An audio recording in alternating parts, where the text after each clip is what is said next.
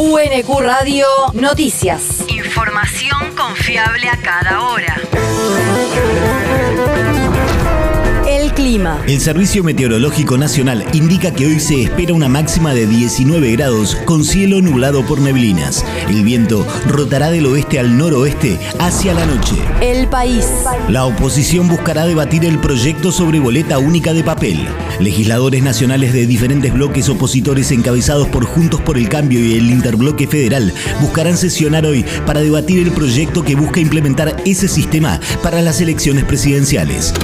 Estoy sumamente contenta. Ingrid Jeter, diputada del PRO por Corrientes. Porque en cierta forma devuelve a la sociedad lo que está demandando, que es modernizar todos nuestros sistemas. Uno de ellos, el sistema electoral. Por supuesto, falta falta mucho más y acá se dijo, me encantaría que después avanzáramos sobre la eliminación de las listas sábanas, me gustaría que avanzáramos mucho más en pos de dar más derechos y empoderar a los ciudadanos.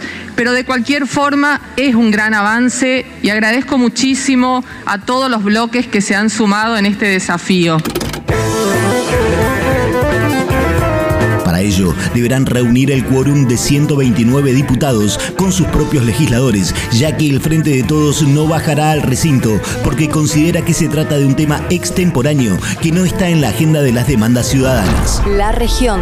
Dos personas bajo custodia estatal murieron en comisarías clausuradas.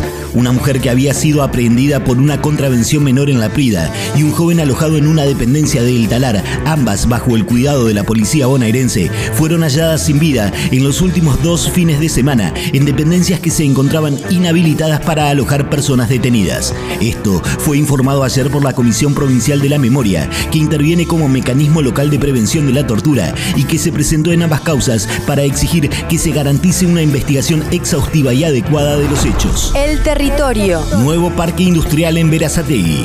El intendente Juan José Musi se reunió con el ministro de Ciencia, Tecnología e Innovación de la Nación, Daniel Filmus, para tratar la construcción del Parque Tecnológico e Industrial Interpark en el distrito. El encuentro se desarrolló en la sede del ministerio y participó también el secretario de Trabajo Municipal, Juan Manuel Parra. Interpark, ubicado en 165 y Avenida Padre Mujica, se sumará a los 12 parques industriales que ya funcionan en Verazategui. En el lugar se podrán asentar empresas para desarrollar actividades productivas con base tecnológica, generando más oportunidades de empleo genuino e impulsando la recuperación económica. El mundo. Piden censura para la presidenta del Congreso de Perú. Dos bancadas parlamentarias de Perú pidieron hoy sancionar a la titular del cuerpo, Mari Carmen Alba, por hacer comentarios considerados conspirativos y golpistas contenidos en una grabación furtiva.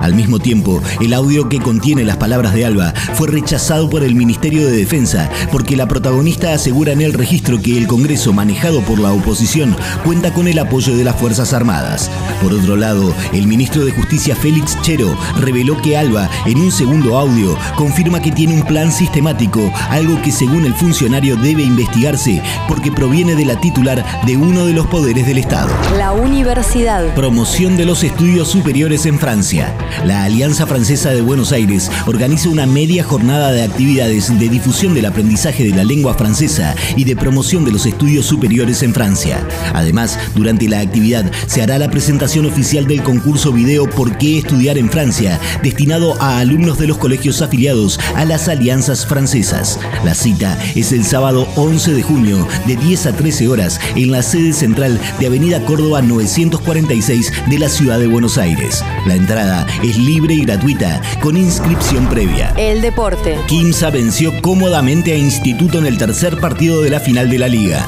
El equipo santiagueño venció 91-70 a Instituto de Córdoba en el Estadio Miguel Sadrín por el tercer juego de la gran final de la Liga Nacional de Básquetbol y lo aventaja por 2 a 1. El próximo juego será mañana también en la capital cordobesa, mientras que el quinto encuentro será en el Estadio Ciudad de Santiago del Estero, en el cual Quimsa intentará cerrar la serie ante su gente y así coronarse por segunda vez campeón de la Liga Nacional de Básquet después de siete años.